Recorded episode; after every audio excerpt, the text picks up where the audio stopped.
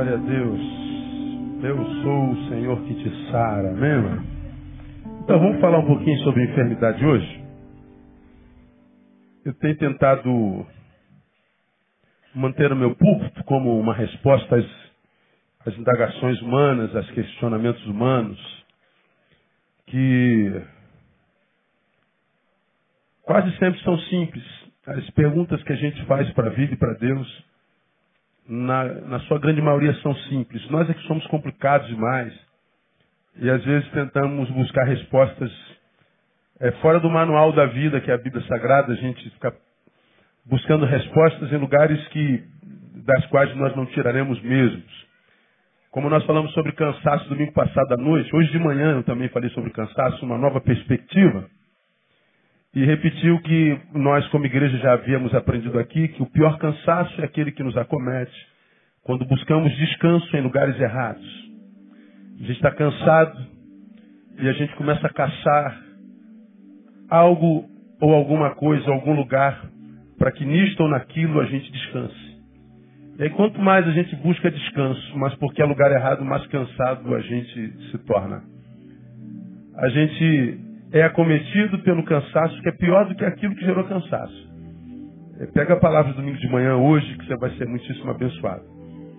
E uma das questões que tem assolado a humanidade é a questão da, da enfermidade. A Bíblia fala de pragas, lá no, no, no, na questão do, do, do, início das dores, princípio de dores. E alguém me, me fez uma pergunta sobre essa questão. Pois, de um lado, Jesus diz que haveriam pestes e tudo mais, enfermidades. Mas Isaías 53, abre a tua Bíblia em Isaías 53, que é um, é um profeta messiânico, ele fala sobre a vinda do Messias. E esse capítulo fala sobre a aparição, as dores e a glória do Messias. E entre as revelações que faz, esse capítulo faz sobre o Messias, vem essa aí do versículo 5, que alguns neles se aferram para dizer que não aceitam as enfermidades que têm. Eu não aceito essa enfermidade em mim. Eu não admito. E aí, por não aceitarem a, a enfermidade, acreditam que Deus vai curá-la, porque acredita que a enfermidade é questão de ausência de fé que a questão da, da enfermidade é porque está em pecado, que porque está enfermo é alguma seta do diabo. Aí você diz, eu não vou tomar remédio.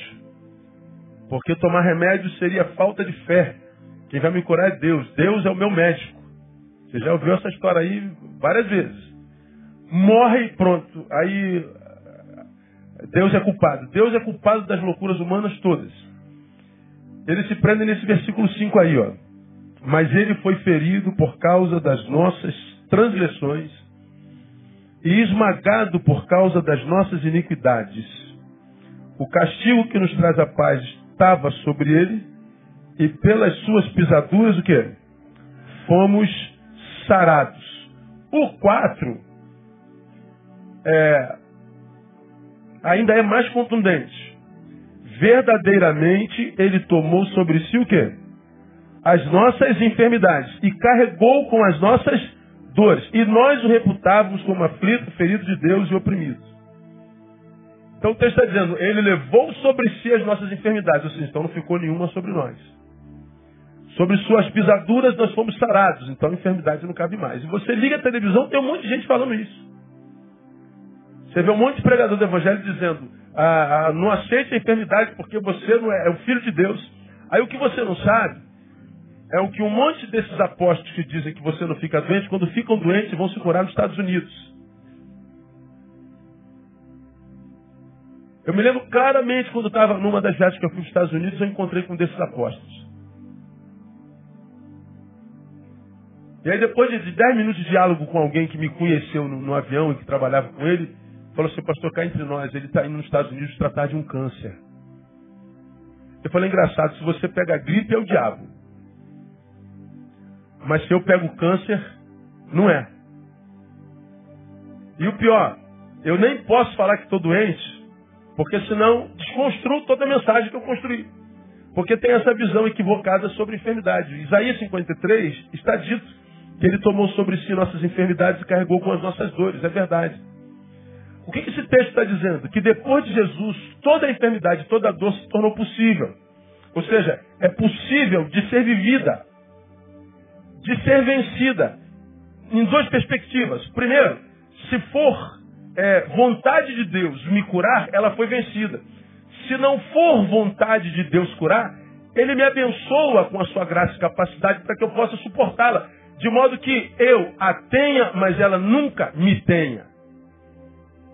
Porque eu posso ter uma enfermidade sem que essa enfermidade me tenha jamais. E é essa a questão que faz toda a diferença. A gente vê crentes que estão com gripe e blasfemam porque estão com gripe. Adoecem porque eles têm a gripe e a gripe os tem.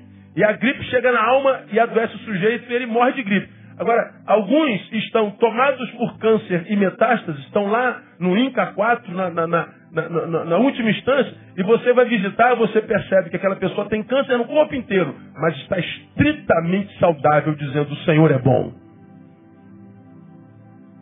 Porque não se vence uma enfermidade só extirpando a enfermidade, porque esse corpo corrompe. Aí, uma vez conversando sobre isso com uma, com uma idosa, ela, ela foi brilhante. Né? Ela falou assim: Pastor, se, se a gente fosse curado de todas as enfermidades, poderíamos dizer que a gente seria curado, inclusive, da velhice? Porque a velhice vai matando a gente devagar. Eu falei: É, talvez. O pessoal está tentando curar a velhice que produz pé de galinha com botox. E tentando curar os efeitos da, da lei da gravidade com próteses e, e essas coisas todas. Não tem jeito. Meu irmão, desde que você nasceu, você está morrendo. Hoje, você está mais próximo da morte do que ontem. Você vai morrer. Fala assim para quem está do seu lado, você vai morrer, irmão. Fala para ele. cara se benze lá atrás, está amarrado, em nome de Jesus. Vai morrer, vai, com benzido no benzido, você vai morrer, cara.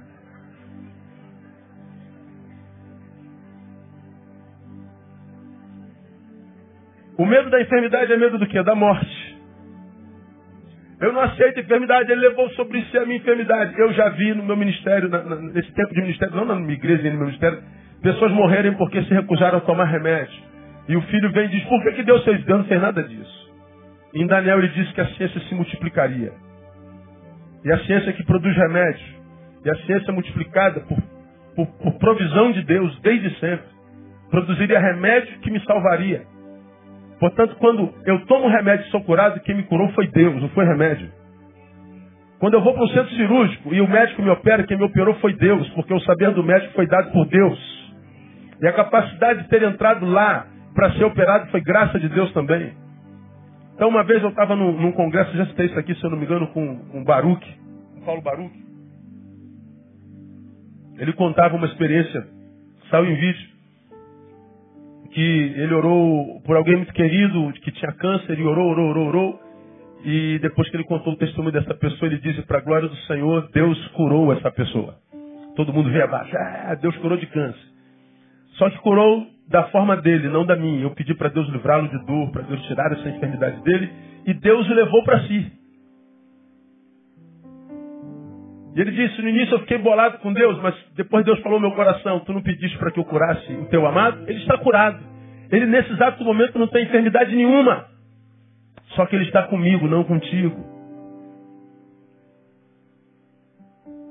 E a gente acredita que cura é só cura do jeito que a gente quer.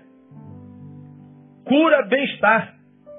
Então a cura é muito mais do que isso que a gente chama de ausência de enfermidade. Porque a cura de Deus é cura para tirar a enfermidade de mim, mas se da vontade dele a, a enfermidade é, é, não ser curada, ele me capacite para que eu possa suportá-la. De modo que, embora eu tenha uma enfermidade, a enfermidade nunca jamais me tenha.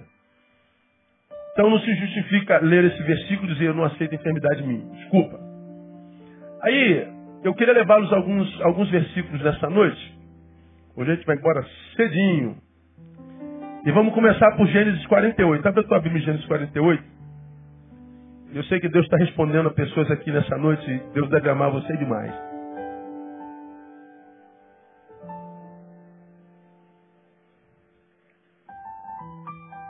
Hoje eu esqueci meu iPad em casa e aí o, as, as páginas me, me atrasam bastante. Então vamos lá. Vamos começar lendo. É, mostrar algumas realidades humanas encontradas na Bíblia. E tem, N realidades, eu vou mostrar algumas só. 48.1 diz assim, a respeito de Jacó. Depois destas coisas disseram a José, eis que teu pai está enfermo. Jacó foi um dos patriarcas, todos nós sabemos. Abraão, quem mais? Isaac e Jacó. E Jacó foi aquele que deu origem a Israel. Israel é, o, é a família espiritual de Deus. Nós somos o Israel de Deus. Jacó foi o pai de Israel, a, o geográfico, a nação, e nós somos o Israel espiritual. Então nós, digamos assim, aspas, viemos de Jacó. Jacó, diz o texto, teu pai está enfermo, disse José. Agora veja o versículo 21. Depois disse Israel a José, Jacó de Israel foi o nome novo de Jacó. Eis que eu morro, mas Deus será convosco e vos fará tornar para a terra de vossos pais. Agora veja o 49, 33. O 49, 33 assim: Acabando Jacó de dar estas instruções a seus filhos, encolheu os seus pés na cama, expirou e foi congregado ao seu povo. Ou seja, Jacó morreu doente. O pai de Israel nasceu doente, morreu doente. Outro textozinho, 2 Reis, capítulo 13. Abra a tua Bíblia aí, 2 Reis, capítulo 13.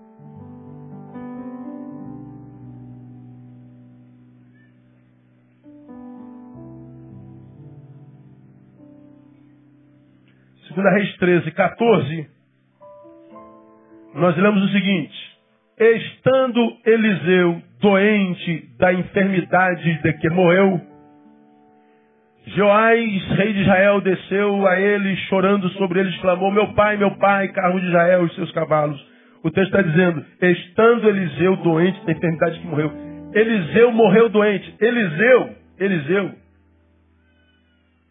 foi alguém em quem o poder de Deus alcançou níveis de manifestação tão grandes que só podem ser comparáveis, comparados àquele poder que foi manifestado no Messias. Eliseu viveu experiências tão sobrenaturais. O poder de Deus manifesta na sua história, vida, de uma forma tão grande, que só há paralelo em Jesus de Nazaré. Mas como é que esse homem morreu?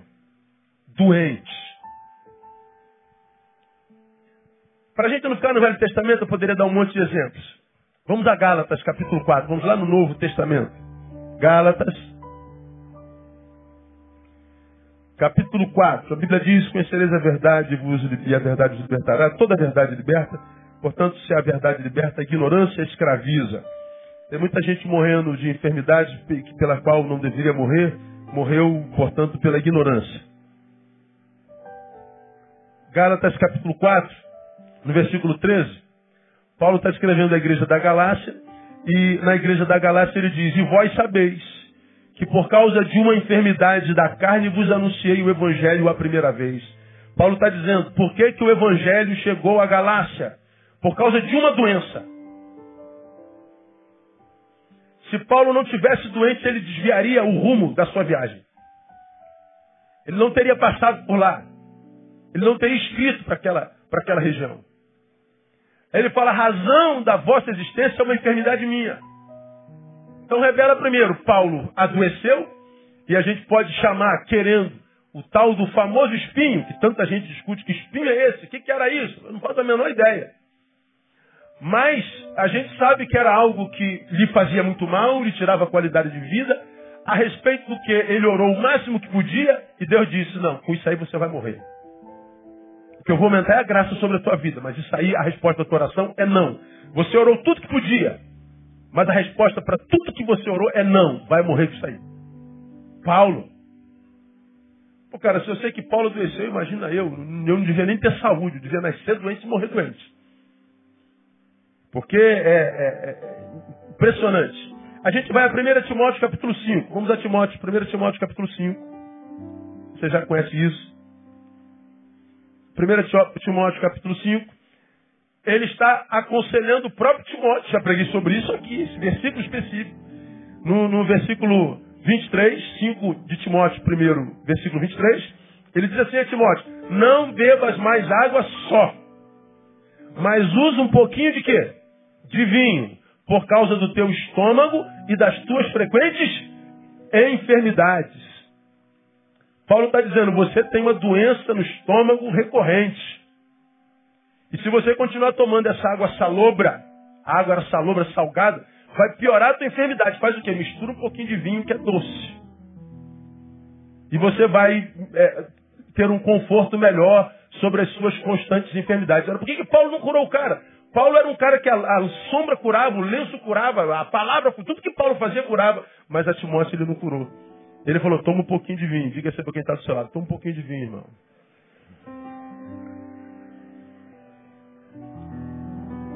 Não quer dizer que vai te curar. Frequentes enfermidades. Timóteo ficou doente. Não teve cura. Ah, vamos a 2 Timóteo capítulo 4. Passa aí um pouquinho a tua página, 2 Timóteo capítulo 4. Ele continua escrevendo a Timóteo, agora a sua última carta, seu último escrito, o seu penúltimo versículo, é, esse versículo 20 de 4 de 2 Timóteo, é, é, é, uma das últimas palavras que ele escreve a Timóteo. Ele diz assim: Erasto ficou em Corinto e a Trófimo deixei como? Doente aonde? Em Mileto. Como que ele diz assim, Timóteo? Não é só você que eu não curei, não foi só você que não aprove a Deus curar. Você lê a história de Paulo nas 13 cartas que ele escreveu, você vai ver Paulo curando um monte de gente. Mas ao passo que ele deixa Trófimo doente, Timóteo doente, ele diz assim: Deus me deu poder para curar e ele tem poder para fazê-lo, mas a cura se submete não ao poder que ele me deu, mas à sua vontade. E a gente não vê em canto algum Timóteo reclamando da sua enfermidade, a gente não vê Trófimo reclamando da sua enfermidade. Poderíamos ver também Filipenses 2, 25 a 28, que fala da doença que acometeu Epafrodito, e a gente não vê Epafrodito reclamando das suas enfermidades, ninguém reclamando da sua enfermidade. Por quê? Porque no Evangelho estão preparados para serem curados e eles foram testemunhas oculares de tantas curas que, que Deus fez através deles, através de seus pastores, como também viram amigos morrerem enfermos. Então o problema é, não é o problema se este é a enfermidade. O problema é a forma como o doente encara o problema. O problema da doença não é a doença, é o doente. Então, a você, é, irmão amado, a quem eu estou querendo abençoar nessa noite, falando da sua pergunta, que eu não vou, não vou compartilhar a sua pergunta, ah, Deus não muda porque você ficou doente. Você nem eu somos o centro do universo. Essa doença chegou, não acredito mais em Deus. É, Deus só existe se curar. Você é o termômetro da existência de Deus. É você quem decide Deus existe ou não. Lembra dessa história, já repeti aqui mil vezes? A gente ia para um cemitério a, a, enterrar uma criança. E a gente diz, pô, como é que Deus pode permitir que uma criançazinha de 11 anos morra e morreu de leucemia? A gente chega no cemitério, eu falo com todo mundo, pô, a gente aqui diante de um caixão de uma criança de 11 anos, morta de leucemia, de câncer. A gente fala assim, poxa, Deus parece que é injusto, né? Deus, porque, pô, caramba, por que, que Deus? Aí você vê as cabecinhas todas balançando, é verdade, pô que Deus permite um negócio desse, a não ser que ele não exista. Ou ele é mau, ele não é misericordioso, uma criança morrer desse jeito. Ou parece que Deus não é bom. Aí todo mundo balançando a cabeça, é verdade. Podia ter curado, o nome dele não é Rafael, ele não é bom. Aí depois da pergunta eu falei, eu vinha para cá para esse cemitério enterrar essa criança, um outro casal de uma igreja, no caminho me liga dizendo que o filho acabou de nascer e um filho nasceu perfeito, e eles estavam pulando de alegria, celebrando de alegria. No momento em que nós estamos enterrando uma criança, uma outra acabou de nascer. Aqui no cemitério, a ideia que eu tenho de Deus é de que ele é mau. Mas se nós nos transportássemos todos para o berçário onde nasceu aquela criança, Deus seria o quê? Bom. Mas se a criança nasce no mesmo dia que uma outra morre, Deus é bom e Deus é mau. Aí nós achamos que Deus é ou deixa de ser a proporção do que acontece comigo. Se eu enterrei alguém, Deus é mau. Mas se nasceu, Deus é bom. Passei no concurso público, Deus é bom. Não passei, Deus é mau. Consegui conquistar aquela garota eu, pela qual sou apaixonado. Deus é bom, não consegui, Deus é mau. Emagreci 10 quilos, Deus é maravilhoso. Engordei, Deus é o capeta. Quando a gente se postura assim diante da vida, a primeira coisa que nós estamos mostrando, nós não nos enxergamos. A visão equivocada não é sobre Deus, é a visão que você tem sobre si mesmo. Quem você pensa que é? Para dizer que Deus é ou deixa de ser a proporção do que acontece contigo. Quem nós pensamos que nós somos? Então quando alguém fala assim, Deus, me, me, pastor, me justifica Deus. Eu justificar Deus? Eu? Quem falou que eu entendo Deus, cara?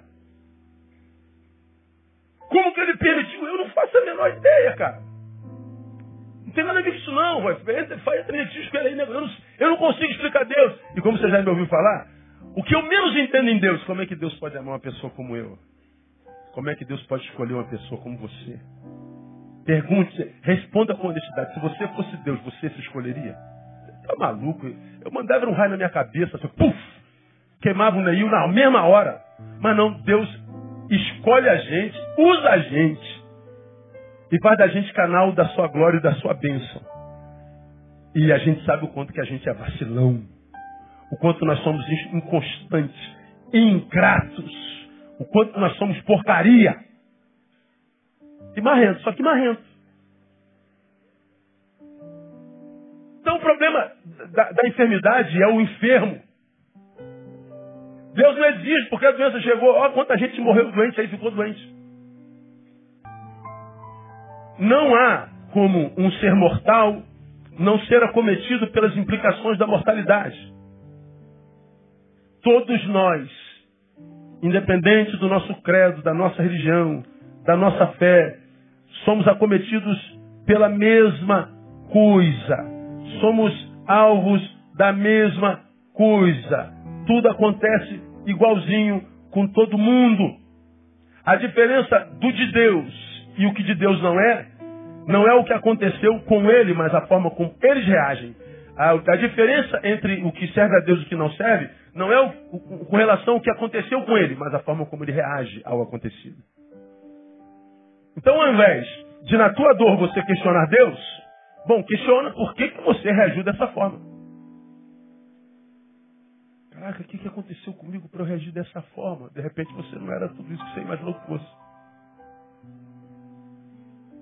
Aí graça, Brasil e mundo afora, os ateus, que eu chamo de ateus psicológicos, creram durante muito tempo, mas não conseguiram explicar a questão da dor em si ou em alguém. Fala, só pode ser Deus não existe mais. Ou Deus não existe. Mas desde quando? Desde que alguma dor, algum contraditório, alguma, alguma oposição não foi resolvida, tratado, e a gente agora decretou, Deus não existe mais. Aí lembra daquela história dos judeus sábios, discutindo sobre a existência de Deus ou não? São intelectuais dos mais conceituados se reuniram e falaram assim, gente, nós vamos, vamos definir de uma vez por todas se Deus existe ou não. Nós vamos gastar aqui quanto tempo for necessário. Passaram lá uma semana discutindo se Deus existe ou não, aí usaram a filosofia, a antropologia, a teologia, tudo que é gia que existe no mundo.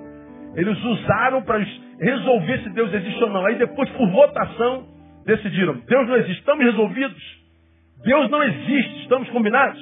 Todos falaram, estamos combinados. Então pronto, Deus não existe. Aí no outro dia de manhã, todo mundo se arrumando para ir embora. Tem um lá no cantinho, botou a, a manta dele e estava ah, fazendo as suas rezas a Deus. Todos os outros olhando para ele falaram assim, mas cara, nós não decidimos ontem que Deus não existe mais? Ele respondeu, decidimos, e Deus com isso. Isso é problema nosso. Deus não tem nada a ver com as nossas decisões. Deus não existe legal. E Deus tem a ver o que com isso? A gente, por causa das enfermidades, acabamos inconscientemente secando as fontes nas quais nos alimentamos até o dia em que a enfermidade chegou. E a maior fonte é Deus em Jesus de Nazaré. Aí você, porque não amadureceu nas fontes que bebeu, não soube lidar com as suas dores, aí você acaba secando a fonte por si mesmo. Deus não tem nada a ver com a fé que eu possuo e digo, ele existe. Deus não tem nada a ver com a fé que você não possui que te faz dizer ele não existe. Deus é. E não muda se eu mudo para melhor se eu mudo para pior. Ele é. E eu louvo a Deus por isso. Então, diante dessas considerações primeiras, ah, vamos refletir sobre algumas realidades, algumas considerações importantes. Primeiro, santo não é quem vive sem dor. Santo é quem, a despeito dela, permanece íntegro e fiel. Ah, você está doente porque você está em pecado. Você está sentindo dor, Deus está te castigando. Você está sentindo dor, é o diabo. Tem sempre uma razão para justificar a nossa dor. Não, você pode estar sentindo dor só porque você é ser humano. Só isso. Só porque existe. Então a dor que você está sentindo é, vai revelar se você é santo ou não. Não é revelado ou revelada a nossa santidade se a dor chega ou não. Não é a dor, como eu já falei, que revela se eu sou santo ou não, se eu sou Deus de Deus ou não. O que revela é a minha postura ante ela. Então, se eu sou de Deus, de fato, de verdade, com dor e sem dor eu vou permanecer na minha integridade e vou permanecer fiel. Abre a tua Bíblia em Filipenses capítulo 4. Esse texto você conhece muito bem. Sobretudo o versículo 13. Recitem comigo Filipenses 4,13. Todo mundo sabe. Começa aí. De novo. Agora vamos citar o versículo 12, vai. Olha o 10. Ora, muito me regozijo no Senhor por teres finalmente renovado o vosso cuidado para comigo do qual na verdade andáveis lembrados, mas vos faltava oportunidade. Não digo isto por causa de necessidade, olha só, Paulo. Porque já aprendi a contentar-me com as circunstâncias em que me encontre. Sei passar falta, leia comigo. Sei também ter abundância. Em toda maneira e em todas as coisas estou experimentado, leia comigo. Tanto em ter fartura, como em passar fome. Tanto em ter abundância, como em padecer necessidade. 13. Posso todas as coisas naquele que me fortalece. O que, que Paulo está dizendo? Eu posso viver abundantemente, sem me gloriar, mas eu sei que eu também estou capacitado para passar fome.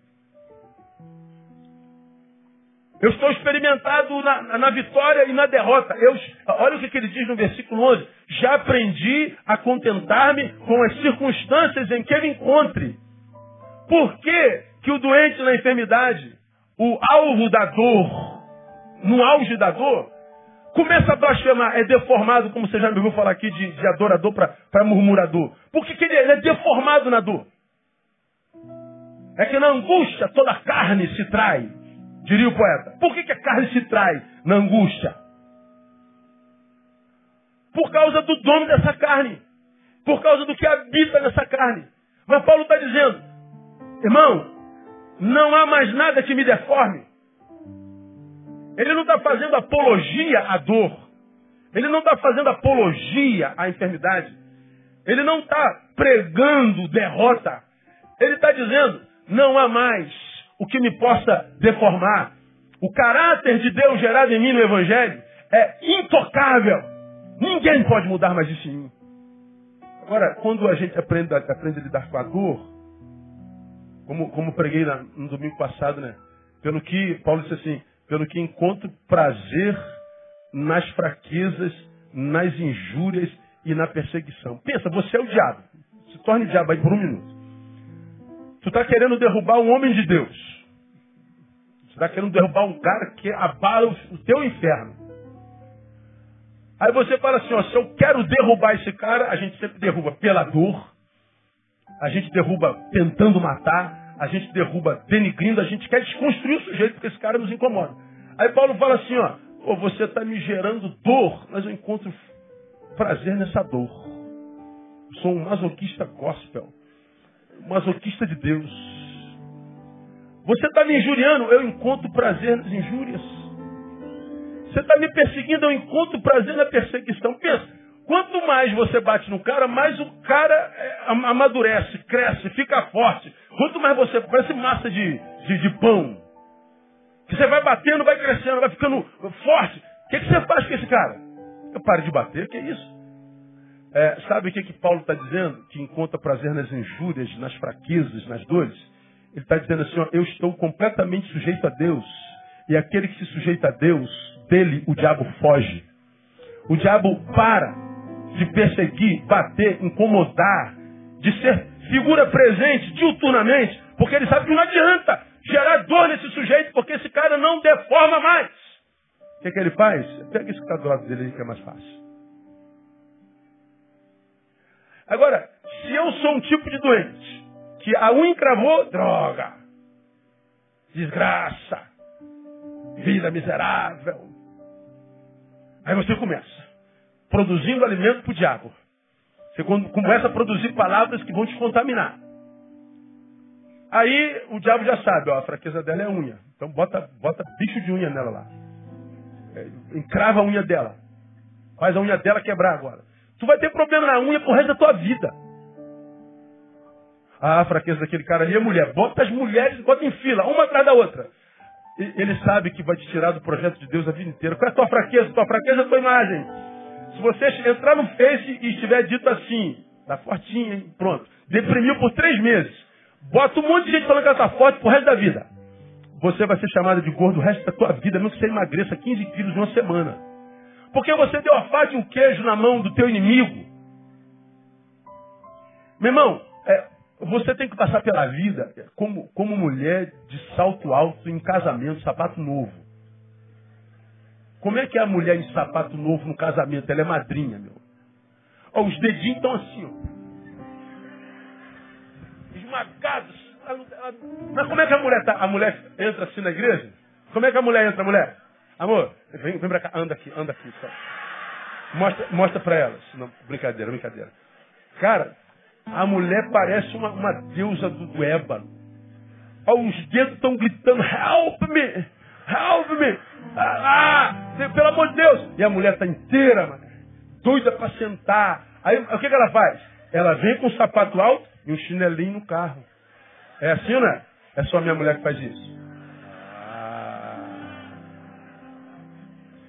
Irmão, morre, mas não mostra fraqueza para o inimigo. Mas não, você é um tipo de doente que dá a faca e o queijo na mão para o que te adoece. Perturbou um pouquinho, estragou teu dia inteiro. Ele vai te perturbar às seis horas da manhã. Quanto mais cedo ele puder te perturbar para estragar o dia inteiro, ele vai te estragar de manhã. Aí você vê gente que tem a maldição matinal. Toda manhã ele se aborrece. Toda manhã se aborrece. Porque ele já sabe que se aborrecer, contradizer, foi um contraditório. Pronto, acabou com o dia todo. Você está dando a faca de queijo na mão. Agora, irmão, quando você vive santidade em Deus, que não é essa santidade performática do domingo à noite, dos olhos que contemplam na multidão, mas aquela do dia a dia que ninguém está vendo, você e Deus e o inferno e você se postura como servo do Senhor, é, é, é, eu já estou, aprendi a contentar-me com qualquer situação. É, como João, o Senhor o deu, o Senhor o tomou, bendito seja o nome do Senhor. Ele está dizendo, diabo, você não vai me deformar. Essa doença, é, é, eu posso ter essa doença, essa doença não vai me ter. Essa dor é uma coisa que eu tenho, mas ela não vai me ter, porque eu já tenho dono. Acabamos de cantar agora há pouco. Então o problema do, do doente, da doença, é o doente. Quando Paulo diz posso todas as coisas, ele não está dizendo só as coisas boas, não, ele está dizendo eu posso passar pelas mais. E eu vou chegar do outro lado do jeitinho que eu saí daqui. Porque eu sei em quem eu creio. Eu sei com quem eu tenho aliança. Então é, é Deus não existe. Pastor, me explica aqui Deus. Eu, como é que eu vou te explicar Deus, cara? Eu não entendo nada de Deus. Eu sou aquele cara que estava na, na, na porta lá, doente, cego, e Jesus curou, aí levaram ele lá para os federais lá. Você acha que esse cara que te curou é Deus? Eu falei, cara, não sei nada dele, eu só sei que eu era cego e agora vejo. Pergunta nada dele. Eu sei que eu era cego e agora vejo. Eu não tenho visão teológica, filosófica dele, não responde. A minha capacidade para entendê-lo é, é, é pequena demais, é zero. Eu não sei dele, mas que eu experimentei dele, eu experimentei, não tenho dúvida disso. Essa experiência você não tira de mim. O problema dos que passam a duvidar é que faltou experiência. A relação foi com a religião. A religião a, a, foi com a filosofia da religião. Foi com a psicologia da religião. Foi com a bendita da teologia. Aqueles saberes que eu tenho dito e falei ontem à noite que abençoam só do pescoço para cima, mas que nunca descem ao coração e não geram experiência. Não geram é, aquilo que, que, que, o próprio Paulo, Paulo diz que a gente tem que renovar a mente para que a gente possa experimentar qual seja a boa, perfeita, santa e agradável vontade de Deus. Então ele está falando, ele está falando de é, a mente renova, mas não é pelo que é, aconteceu na mente que eu alcanço o saber Deus. Porque se eu, criatura, explico o Criador, eu desistiria do Criador na mesma hora. Se eu adorasse um Deus que eu explicasse, esse Deus era igual a mim. Ou ele não é Deus, ou Deus sou eu também. Não posso explicar Deus. Tem uma música nova aí, ninguém explica Deus, tem? Cara, que música legal. Já viram essa música? Acha aí, Panel, ninguém explica Deus. Quando tiver achado, me avisa. Então, santo não é quem vive sem dor. Santo é quem, a despeito da dor, permanece íntegro e fiel. Que Deus nos dê essa santidade, amém, amado? Para que quando a gente vivê-la, diabo diz assim, cara, não adianta bater nesse cara, não adianta, brother. Não adianta inventar, não adianta. Porque a Bíblia diz que, que, mesmo que a gente invente dele, ele passa a ser bem-aventurado. A Bíblia diz, né? bem-aventurados suas vozes quando mentindo disserem todas as coisas a respeito de vós. Que falem, foi, pode botar aí, é, que falem de nós, mas que seja mentira. E podem falar à vontade. Aquele no, no, no qual eles batem é, é, é, por exemplo, no meu caso, um neil só deles. Eu não tenho nada daquele neil, eu sou outro. Não tem como tocar na gente. E quando o diabo percebe que a língua do outro perdeu o poder em nós, o outro para de falar da gente logo, logo. Escuta essa música aí. Não estava no meu script não, mas só para te abençoar. Aí, escuta aí. Paga aqui, Leandro. Paga essa daqui.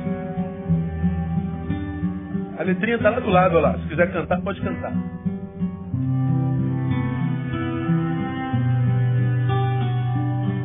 Linda música.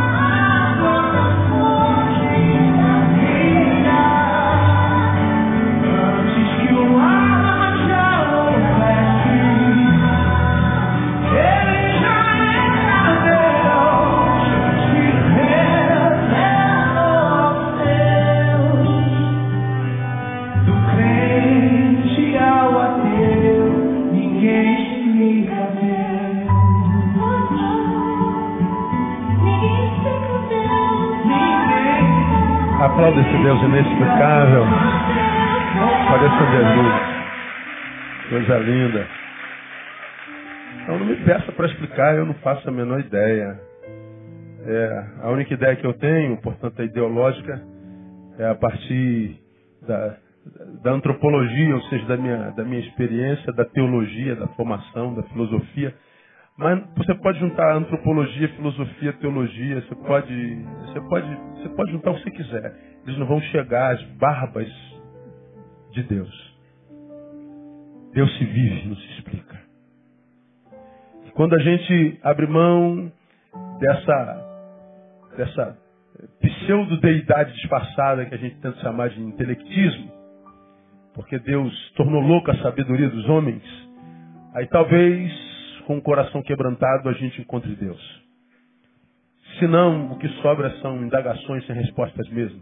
O problema do doente e da, da doença é o doente.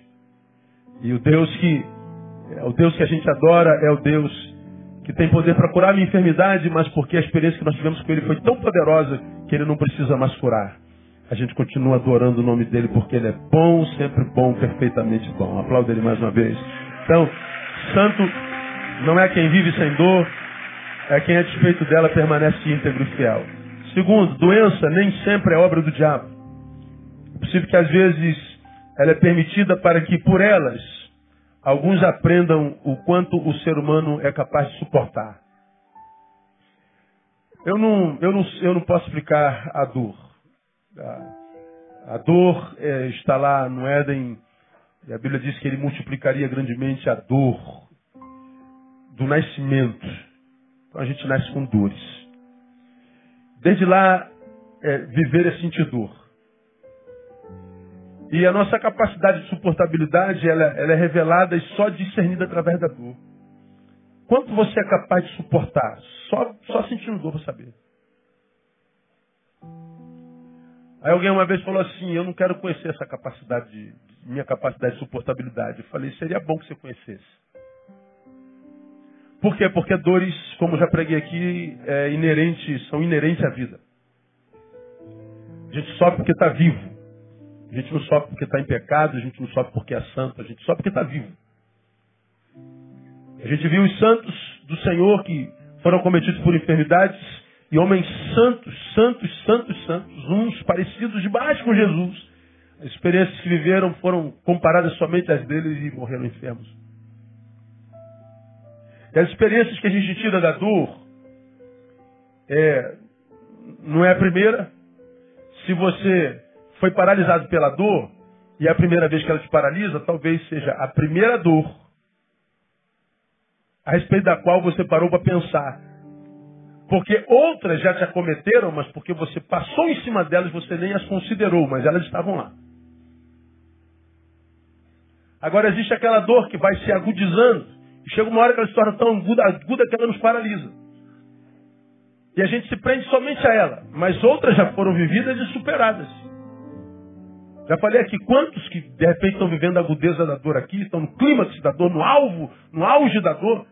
E você já pronunciou, quem sabe hoje, ontem, essa semana, eu não vou suportar isso. Quando você disse isso? Eu disse ontem, ó, tá aqui hoje, aguentou. Eu disse isso há uma semana. A mãe disse isso. Hoje eu estava pregando, tinha uma irmã aqui na minha frente, que o filho dela, policial, foi crivado de bala aqui no Jardim Novo alguns anos atrás. Ela perde nós, pastor, eu não vou suportar isso. Falei, a senhora vai suportar. Esse diagnóstico não vou suportar é o diagnóstico de quem está embaixo da dor. E quando a gente está no meio da dor, o nosso diagnóstico fica embotado. Nós não temos consciência plena de possibilidades a senhora vai suportar. Eu garanto que a senhora vai suportar porque o Deus que a gente serve também perdeu um filho. E de forma feia. Ele conhece essa dor. A senhora vai suportar. E ela tem estado aqui fielmente adorando ao Senhor. Fielmente, é uma crente fiel. Suportando a dor do filho. A pergunta que eu faço é: você que é mãe, você acredita que a dor da perda de um filho cura? Nunca, jamais. A mãe morre junto com o filho. Parte dela morre. Ora, como é que ela continua, pastor? Graça. Agora, dependendo do doente que perdeu o filho, vai dizer Deus não é bom porque o filho morreu. Ora, por que a gente está chorando a morte do nosso filho e não choramos a morte de outros filhos? Por que, que o filho daquela vizinha morreu e a gente não chorou tanto? Porque o nosso senso de valor é adoecido. Agora, responda a, a, nível amplo, geral e restrito. Você acha que o seu filho vale mais do que o filho dessa irmã que está do seu lado? Vale, se não só para você, para mais ninguém. Tamara está ali. Thaís está na igreja? Minha filha não. Não, Thaís veio de manhã no à noite. Minha filha, quando nasceu, ingeriu líquido amniótico. Já contei essa história, os antigos sabem, me permitam pelos novos contar mais uma vez, a milésima vez. Hoje ela tem 21 anos. Ela ingeriu líquido amniótico por todos os meses. O médico não viu. Quando ela nasceu, aí aquela água suja caiu da, da boquinha dela, não chorou, foi entubada, tudo que é tubo que tinha, botaram na minha filha, não chorou, aquela coisa toda, desespero. E a gente vendo tudo. Aí sai do, do lugar, a tecnologia era menor, ela foi para um, uma incubadora de, de acrílico cheio de fio na cabeça, tudo que é lado. E Andréia no, no centro cirúrgico, na recuperação, Aí, e ela lá naquela incubadora, eu na, naquele. Eu tenho um trauma daquele vidro que separa a gente da criança na. na, na meu Deus, faltou. Aí? No berçário lá do, da, do hospital, da maternidade. Essa é a palavra da programa. Aí, eu estou vendo lá um monte de crianças que nasceram no mesmo dia, só a minha, toda entubada.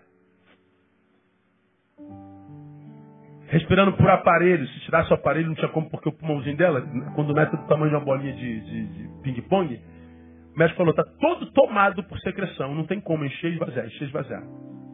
Tirar o aparelho, ela não, não vive. A André lá se recuperando e eu aqui, rapaz, até hoje me emociono. Eu olhando aquela imagem, eu me lembro como se fosse hoje, 20 anos atrás. Eu chorando, Aí eu falo com Deus, ó, minha, no meu egoísmo, Deus, como é que pode? Sou teu servo, sou pregador da tua palavra. Eu tenho dedicado a minha vida ao teu trabalho, ao teu reino, como é que o Senhor faz? Por quê? Olha quantas crianças, porque meu filho. Ó. Cara, eu ouço Deus falando assim, ó, audivelmente. Você acha que teu filho é mais precioso do que os outros que estão aí para mim? Você acha que amo teu filho mais do que esses outros bebês que estão aí? Cara, quando eu vi isso, eu, eu quedei e falei, me perdoa pelo meu egoísmo, meu egoísmo, que me faz chorar só a dor que me alcança. E quando eu choro a dor que me alcança, eu não choro só porque alguém que eu amo está sofrendo, é porque essa dor dá a sensação para mim de que eu sou um ser que sou capaz de amar ao ponto de chorar a dor de alguém. É, mas eu só choro a dor de alguém que está ligado a mim consanguinamente. Eu não choro a dor de mais ninguém. A nossa dor pode ser de amor, mas pode ser de egoísmo também. Só que no auge da dor, nós não temos razão suficiente para discernir nossos próprios sentimentos. E Deus diz, que eu amo teu filho mais do que o filho da, da, da mãe de santo? Tu acha que eu amo teu filho mais do que o filho do ateu? Tu acha que eu amo teu filho mais do que aquele que blasfema do meu nome a vida inteira? Você acha que tem vida mais preciosa para mim do que outra? Eu me ajoelho no corredor e falo assim, me perdoa. Aí eu me lembro de C.S. Lewis, quando perguntaram para C.S. Lewis, por que, que Deus permite que crente sente dor? Por que crente sente dor? Ora, quem porque teve experiência com Cristo de fato de verdade, estaria mais preparado para senti-lo do que um crente. Por que não? Quem está mais capacitado no universo para sentir dor? Quem está em Cristo ou longe dele? Então, pela lógica divina, quem tinha que sentir dor era o crente mesmo. Ó Deus, poupa esse homem que ele não te conhece, Senhor. Era a nossa oração. Mas a nossa oração é: poupe-nos. Me livra da dor. E ele ali, não, não era outra parada. Eu aqui, eu sou teu filho. Nós somos assim. E achamos que somos o centro do universo. Deus é a proporção do que acontece comigo. Aí nós vemos como nossa razão está embotada. Quando nós estamos é, vivendo o antagonismo, quando nós estamos vivendo o olho do furacão, quando nós estamos vivendo a, a dor, a gente é tomado por uma razão irracional, ó, razão irracional. É razão só para nós e a gente não consegue ler um palmo da nossa frente, não consegue discernir o preto do branco. E aí nós começamos na dor a produzir um monte de coisas que vão voltar para nós como doença. O que sai da boca que contamina o homem. Nós vamos semeando sementes de desgraça que vão se transformar em frutos amanhã e vão cair sobre a nossa cabeça. Ora, como eu já falei, o santo não é quem vive sem dor, é o que a despeito da dor permanece fiel. E a gente aprendeu que, portanto, doença pode ser um, um meio que a vida, Deus, o universo, nos faz crescer dizendo assim, Neil, olha de quantas dores eu já te tirei. Essa que você vai encarar agora e que você está dizendo não vai suportar é menor do que aquelas que você já viveu. Você já tem experiência de livramento. Transforma a tua dor em escola. Ao invés de se transformar num murmurador agora, transforma essa dor é, em, em professora. Vira discípulo. Mas não, no nosso egoísmo a gente quer livre-me da dor. Como preguei alguns domingos atrás, a, a, vida do ser humano ela trafega nesse trilho duplo. Fuga da dor e busca do prazer. É, nisso se resume a, a vida humana. Fuga da dor. Aí você vive fugindo de dor, de lugar onde você foi incomodado, onde você não foi reconhecido, e você, depois de rodar por tantos anos, continua aí, onde está? Infeliz. Tendo que investir no Facebook para não ficar ruim. Onde você escreve se sentindo feliz. Doença não é sempre obra do diabo, não. Ah, às vezes é permitido para que a gente se conheça melhor. A gente conheça a nossa capacidade de suportabilidade. E se a gente faz de cada dor escola, a gente só melhora. Ninguém passa pela dor, chega do outro lado a mesma coisa. Ninguém passa por um acidente, por um AVC. Ninguém passa por um diagnóstico. Você está com AIDS, meu irmão, tu nunca mais é o mesmo. A vida toma um valor, você é soro positivo, a vida toma um valor. E você se apega a ela, dá um desespero. Chão some!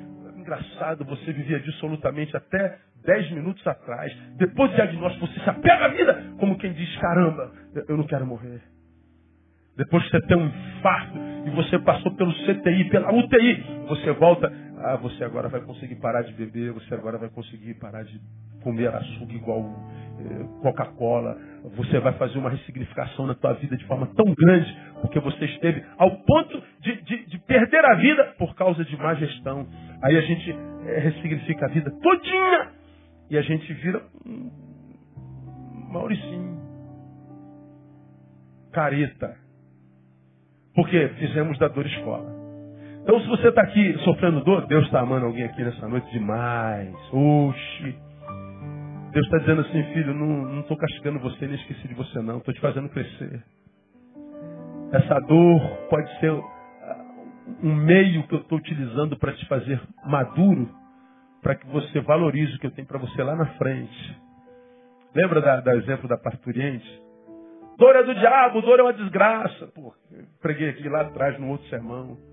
Dizem que a maior dor que um ser humano sente na vida é a dor do parto. A maior dor traz o maior bem que essa mãe tem. Aí tem mães que, a despeito da dor do parto, tem três filhos, quatro filhos. Senhor vai gostar de sentir dor assim lá longe. Mano. Eu tenho um amigo em Anápolis que ele tem cinco filhos. É assim, escadinha. Pastor, eu quero chegar a oito, é meu sonho. Eu, a gente fala assim, coisa linda, né, cara? Coisa linda, família grande. Isso na casa dos outros é lindo, aquela filharada. E a menina, a menina tem, tem 36 anos, eu acho, 34, está com cinco filhos. Está engravidando todo ano. Eu, Davi, vai gostar de sentir dor assim lá longe. Mas por quê? A dor não a impede de desfrutar do sabor de ter um filho. Imagina, irmão, se quem tivesse filho fosse homem, a humanidade acabava. Porque o homem, ele, por causa da dor, ia abrir mão do filho. A mulher não, a mulher tem esse negócio chamado útero, que para mim acho que é o seu verdadeiro coração. É o que faz você muito melhor do que a gente afetivamente falando. Que te faz amar com muito mais capacidade. Porque corações nossos são iguais, mas você tem útero, a gente não tem. Isso faz toda a diferença. Você está sentadinho aqui do lado do teu filho e lembra da tua cesárea. Não teve alguém que ficou essa semana 13 horas no trabalho de parto? Quem falou? Quem foi que me falou? Alguém falou, não falou? Pastor, 13 horas de trabalho de parto. Eu falei, meu Deus, ó, suspende o filho, que eu não quero mais não. não. 13 horas. E está aqui com um sorriso desse tamanho. Eu falei, meu Deus, que sofrimento! E o que, que é a dor? Diante do sabor de ter um filho no colo. O maior bem foi gerado pela maior dor. Então é possível que essa dor insuportável que você está sentindo seja a dor de um parto de um milagre que Deus vai gerar em você. E por causa do que sente dor, a dor passa a ser uma coisa horrível. O problema da dor é o que a sente, o problema da doença é o doente. Somos sempre nós. Vamos caminhar para o final. Ah, por último, a dor é uma escola para se aprender a estar. Primeiro, santo não é quem vive sem dor. Santo é quem, a despeito dela, permanece íntegro e feliz. Segundo, doença nem sempre é obra do diabo. Às vezes é permitida para que por elas alguns aprendam quanto o ser humano é capaz de suportar. Terceiro, a dor é uma escola para se aprender a estar. Quando a dor, a enfermidade chega e nos alcança de fato, seu primeiro ato é nos impedir de fazer. Alguns não param. Cara, você tem que descansar. Aí adoece, tem que parar. Acabou. Não descansa no quarto, de férias, descansa no, no, no leito. Aí está lá. Impediu de fazer. E quando eu falo em fazer, eu me lembro de Eclesiastes 9, 10. Tudo quanto te vier a mão para fazer, conclua, faz-o conforme as tuas forças, ou seja, faça com excelência. Chegou a tua mão, brother, faça. Mas faz com excelência. Vamos imaginar então que o que chegou na sua mão hoje foi a enfermidade. E o que, a enfermidade fez contigo? Te parou. Tudo que tiver a mão para fazer, faz conforme as tuas forças. Chegou a enfermidade na tua mão. O que, que eu faço na enfermidade? Eu estou. A minha produção é estar. Quem é que sofre mais? É aquele que não sabe estar. Ai, meu Deus, eu não vou aguentar ficar parado aqui. Meu Deus, Jesus tem misericórdia. Ah, outros estão dizendo assim, está tudo bem. Eu não sou viciado em produção. Minha vida não está no meu trabalho. Meu trabalho é uma fonte de, de, de alimento, de dignidade. Mas eu vivo bem. Quem é o que se aposenta novo e entra em depressão e se suicida? É o cara que não sabe estar. A enfermidade chega, paralisa tudo. Desfaz minha agenda toda. Minha agenda é uma coisa maluca. Mas a enfermidade chegou, ó, não estou perguntando se você pode, nem. Cancela. Eu cheguei, brother. Acabou. E não tem jeito. Eu vou ter que estar. Mas tem muito a fazer, não interessa, Neil. Eu sou a dona enfermidade, você tem que parar agora. E para tudo. A gente dá jeito, não dá quando a enfermidade chega? Não tem jeito. Então, a minha produção é o estar. Só que se eu não sou apto a estar, a enfermidade deixa de ser um problema. O que é o problema é a inércia. A inércia gera angústia. Porque não tem jeito, vai ter que se encontrar consigo. Vai ter que olhar para dentro. E se nós somos honestos, essa nossa incapacidade de parar é, é, é uma fuga de nós mesmos. A gente não quer conversar com a gente. A gente não quer olhar para dentro, a gente não quer resolver o que está lá dentro precisa ser resolvido. Vamos trabalhar, porque quem, quem para pensa, quem pensa sofre, nada de pensar. Qual é a boa de hoje? Movimento, movimento, movimento. Aí preguei alguns domingos atrás que existe, existe paz e felicidade em, em duas instâncias da vida: no movimento e no repouso. Felicidade no movimento, felicidade no repouso. Quando estou em movimento, estou trabalhando, estou me divertindo, estou no baile, estou na igreja, estou no culto, estou movimentando. E a gente encontra felicidade no, no, no, no restaurante, no trabalho, no ministério, no, tudo. Estou em movimento. Essa é uma felicidade, traz felicidade mesmo, realização. Só que ninguém consegue se movimentar sem repousar. Eu preciso repousar. No repouso há também felicidade. O movimento é quando eu deixo o estado de repouso e vou para lá. Então o movimento é o caminho daqui para lá. O repouso é de lá para cá. Se você só consegue se realizar no movimento, não no repouso, quando você precisa repousar a fósseis, ainda que o repouso seja em casa, tua casa se torna tua cadeia, tua desgraça. A gente não tem felicidade na própria casa. Agora, como você já aprendeu, se eu tenho que escolher uma felicidade, é melhor a felicidade do repouso do que do movimento. Porque a vida prepara ciladas. Nós temos, falei de manhã, 11 milhões de desempregados no Brasil.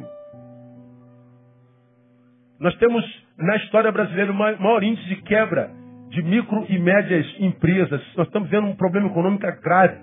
Portanto, nós estamos baixando nosso custo de vida, nossa capacidade de viver conforto e tal. Nós estamos sendo é, é, acometidos pelo tal do repouso. Então, eu até a questão do aposentar, né? O que, que é aposentar? O que, que é um aposentado? É alguém que se retirou para o aposento.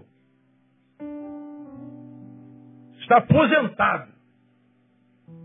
Fica aí o repouso. Aí o cara que trabalhou 35 anos nunca cuidou do lugar do seu repouso. E ele trabalhou para poder ter aposentadoria. Quando se aposenta, qual é o sonho dele? Voltar para o mercado de trabalho. Precisa, quase todos os brasileiros precisam, mas nem todos. Alguns trabalham porque não conseguem se dar bem na felicidade do repouso. Às vezes, a enfermidade faz isso. Ela nos força a parar para que a gente aprenda a estar. É possível que essa enfermidade seja uma escola para um tempo de, de, de conquista. Quando você vai tomar posse do fruto do seu trabalho inteiro, do que você fez em movimento a sua vida inteira. E o que essa pós-modernidade corrida que a gente vive retirou de nós a nossa capacidade de estar. A gente não consegue estar mais. Estar é uma angústia. Estar é um desespero. A gente conhece alguém, está bem pertinho da gente. Rapaz, o cara não para mais nem um instante, cara. É aqueles camaradas assim, é multitarefa, que em casa não consegue sentar para ver um jornal. Aí ele, ele, ele lava um, um monte de coisa. Aí ele troca a telha, ele arruma a bica. Se a bica tiver boa, ele quebra a bica para consertar só para fazer alguma coisa. Aí você não para não, brother. Eu não sei ficar parado, eu não sei ficar parado. Eu não sei ficar parado. Pô, é a felicidade do movimento. Agora escuta, você já ouviu aqui. Quem quer fazer por muito tempo tem que parar por algum tempo. Preguei bem pouco tempo atrás. Quem não consegue parar, retirou da sua semana o sábado. Deus deu o sábado para o homem para ele gozar do fruto do que ele produziu de segunda a sexta. Quando você tira o sábado da tua existência, e o sábado pode ser segunda, terça, pode ser à noite, pode ser, pode ser qualquer dia, sábado é, é, é simbólico. É, é, o, é o momento de estar. Deus não precisava descansar, descansou para dar o exemplo. Deus não tinha corpo, Deus é espírito, descansou para dar o exemplo. A gente tem corpo é limitado e não quer descansar, porque a gente encontra virtude no trabalho, a gente encontra felicidade no movimento. Só que a gente movimenta tanto que a gente adoece. Quando adoece, não sabe por que, que adoeceu. Por quê? Porque você é trabalhador, mas um trabalhador em pecado que se recusou a viver o sábado que Deus te deu. Quando você retira o sábado da semana, você está rejeitando o mover de Deus na sua vida. Significa dizer, irmão, que quando você sai para jantar com a tua esposa, mesmo que seja ali no pitico, comer um churrasquinho, uma. uma, uma Pô, cara, tô ficando velho, tá faltando tudo na minha boca. Uma sopa de, de ervilha, quando você come um mocotó, aí você tá aqui, poxa, tô aqui, tô doido para ir embora para casa, mas a mulher tá feliz. Cara, sentar para comer um mocotó com ela é culto ao Senhor.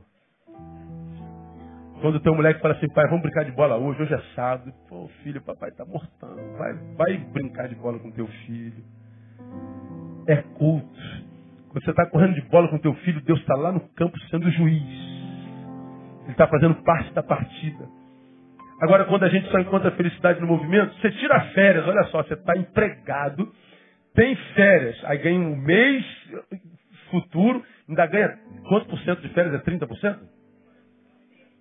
Um terço, um terço de férias. Aí tu pega aquele salarão de férias. Feliz da vida, brother.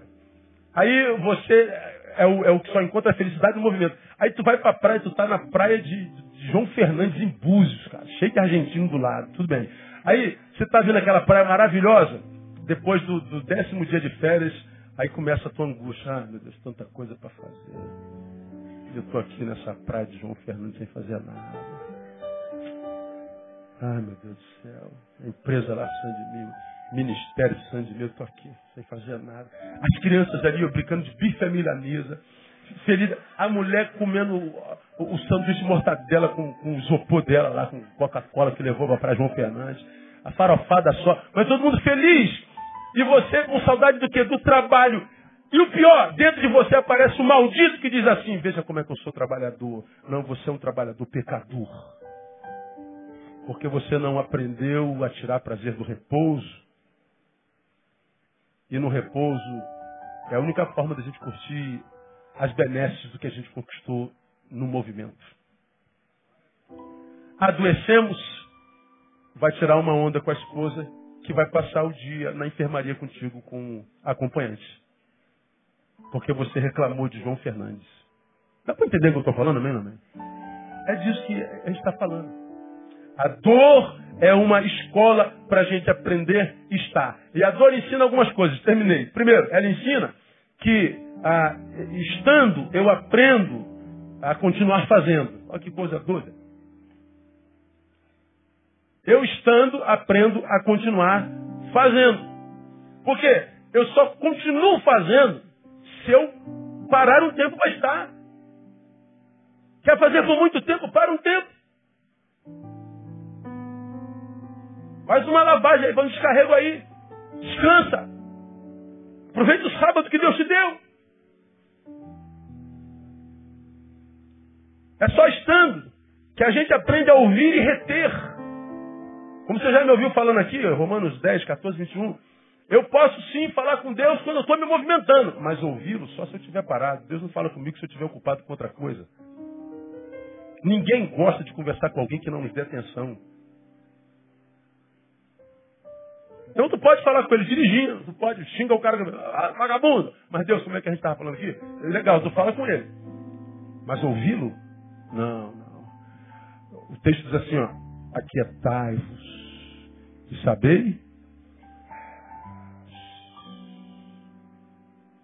Você só sabe Deus na quietude. No movimento, não. Quietude. Ele passa com, com vento intempestuoso, ele passa com, com vento fendendo a rocha, mas ele só fala na voz mansa e delicada. Deus trabalha nas nossas sensibilidades. Se você perdeu a sensibilidade, perdeu Deus. Deus não fala comigo, pastor, ele sabe que você não vai ouvir. Já ouviu isso aqui, não já? Por que, que Deus não fala comigo? Ele sabe que você não vai ouvir. Você está ocupado, você está eletrizado, irmão, você está drogado. Você está com abstenção do trabalho. Crise de abstinência do, do, do, do ministério. Quietude. Estando, a gente aprende a compartilhar a essência. o compartilhar o trivial dá para fazer correndo. O essencial, não. Só se compartilha essência quando a gente está sentado e tem tempo. Quando a gente senta à mesa, quando a gente olha no olho. Quando a gente não tem um outro do, no próximo horário para perturbar, para cortar o papo. Se a gente tem uma hora e o papo vai ser cortado, a gente não começa aquele papo que precisa de tempo. Então vamos, vamos, vamos pular aqui as partes, pastor. Vamos compartilhar o trivial, porque já tem outro horário lá, então tem que ser correndo. Não. Quando a gente quer compartilhar conteúdos que geram vida, precisa de tempo. A arte do estar. E é a única forma de falar e ser ouvido, senão não tem jeito. Então, a, a nossa palavra de hoje é isso aqui.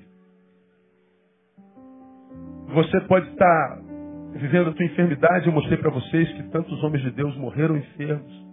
Homens de Deus muito melhores do que nós. Foram cometidos por enfermidades que aprove a Deus não curar e não houve crise alguma, porque ser curado é muito mais do que ver-se livre da enfermidade. É, é a despeito de possuí-la, entender que ela nunca o possuirá. Nós aprendemos isso, nós aprendemos que, que, que santidade é muito mais do que ser livre de dor, é ser capacitado para ela então as dores fazem parte, as enfermidades fazem parte. E eu, eu encerro com o Salmo 41, é uma palavra interessante que diz assim, ó, o Senhor te sustentará no leito da enfermidade, tu lhe amaciarás a cama na sua doença. Olha essa palavra, na sua doença. O Senhor te sustentará na tua enfermidade. Bom, por que, que não está dizendo o Senhor te tirará da tua enfermidade? Não. Ele tem poder para curar, mas porque Deus é livre para não fazê-lo. E quando a gente ora assim, Deus, seja feito a tua vontade, nós estamos dizendo, o Senhor tem liberdade para ser Deus em mim. Quando a gente diz, eu não aceito, quem é você para fazer isso? De onde você tirou essa ideia? Mesaque, Sadraga Abidileugo. O rei diz, quem te livrará da minha mão, se eu o quiser? Aí eles não se intimidam, já preguei sobre o texto. Fique sabendo, rei, que o Deus que a gente serve tem poder para nos livrar da sua mão e da fornalha. Mas se não fizer, ainda assim não nos dobraremos para adorar o teu Deus. O meu Deus é capaz de me livrar dessa fornalha, mas se não livrar, ele está dizendo assim, ó, porque ele é Deus, ele faz o que ele quiser. E independente do que ele fizer, eu vou continuar adorando, não vai me deformar. Ele está dizendo, posso todas as coisas aquele que me fortalece. Quando eu digo, Deus, seja feita a tua vontade, eu estou dizendo, tu tens liberdade para ser Deus. Na nossa relação não há dúvida quem é que manda. Não há dúvida de quem é Deus e quem é servo. Essa, essa capacidade de se enxergar é permitir Deus ser Deus, e quando Deus é Deus, irmão, a gente está livre das circunstâncias. O Senhor dá, o Senhor toma. E a gente continua dizendo, bendito seja o nome do Senhor. A gente vai para o berçário, a gente diz, Deus é bom. A gente vai para o cemitério, a gente diz, Deus é bom.